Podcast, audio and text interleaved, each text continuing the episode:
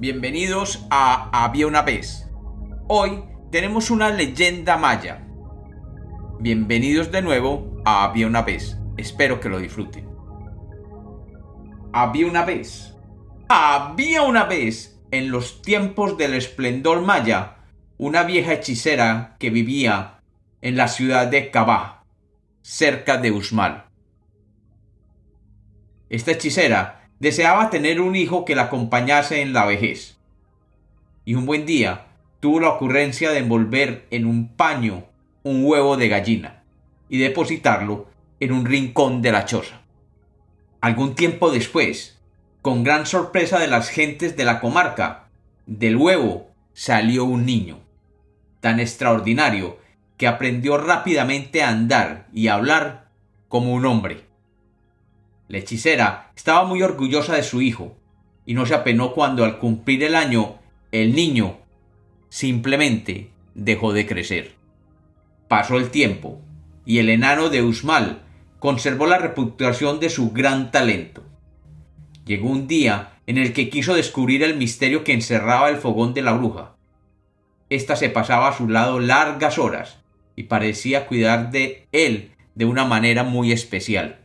La bruja realmente salía muy poco de la casa, y solamente lo hacía cuando salía a buscar agua.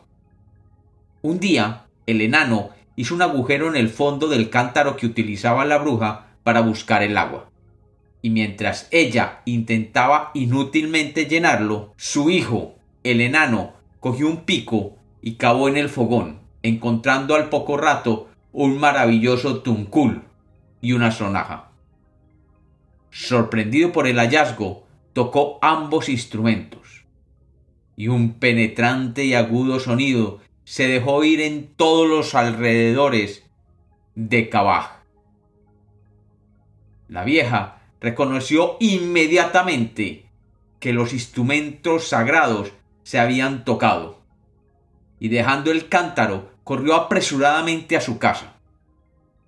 Pero el enano no quiso confesar lo que había hecho y atribuyó el extraordinario ruido a un graznido del pavo. Según una profecía antigua, el que tocase el tuncún maravilloso se apoderaría del trono de Usmal.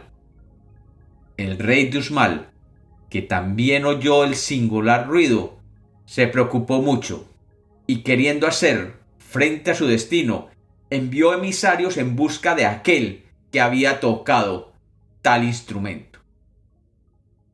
Consiguieron los emisarios dar con el paradero del enano, y lo llevaron a la presencia del rey. Entonces, el monarca lo desafió de la siguiente manera. Te voy a retar a tres pruebas, le dijo el gobernante. La primera, deberás construir un camino blanco, largo y recto. El enano regresó corriendo a su casa llorando, pidiéndole ayuda a su madre. La bruja le aconsejó Regresa y pídele al gobernador que ponga la primera piedra en el camino, y verás lo que pasa. Y así lo hizo. El gobernador puso la pesada piedra con mucho esfuerzo, y otro tanto hizo el enano cuando llegó su turno pero asistido por los poderes mágicos de la vieja, el enano pudo completar el camino fácilmente, conectando de esta manera la ciudad de Usmal con la ciudad de Cabá. El gobernador, furioso con el enano, le dio un segundo reto. Esta noche debes levantar una casa más alta que ninguna otra del lugar. Si esta no está terminada al amanecer, tú, enano, morirás. El enano regresó nuevamente a su casa llorando, pero su madre lo consoló y simplemente lo mandó a dormir. Al día siguiente, el enano despertó acostado sobre la pirámide más grande que había en todo Yucatán. Al ver la bella y alta estructura, el gobernador, aún furioso, hizo llamar al enano para darle un tercer reto. Ve por tres cocos, le ordenó el gobernador, y nos golpearemos con estas duras semillas hasta que uno de nosotros triunfe.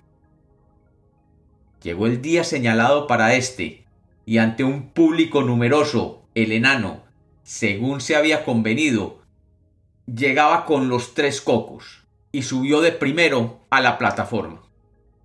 El rey esperaba verle sucumbir al primer golpe del coco y quedar así libre de aquel ser que podía quitarle su reino. Pero la vieja hechicera había colocado bajo el cuello de su hijo una placa de pedernal y de esta manera el enano pudo soportar la prueba sin la menor consecuencia. El rey, sobrecogido de terror y deseoso de ganar tiempo, planteó al enano una serie de adivinanzas que fueron contestadas con sorprendente exactitud, aumentando así el asombro de los presentes.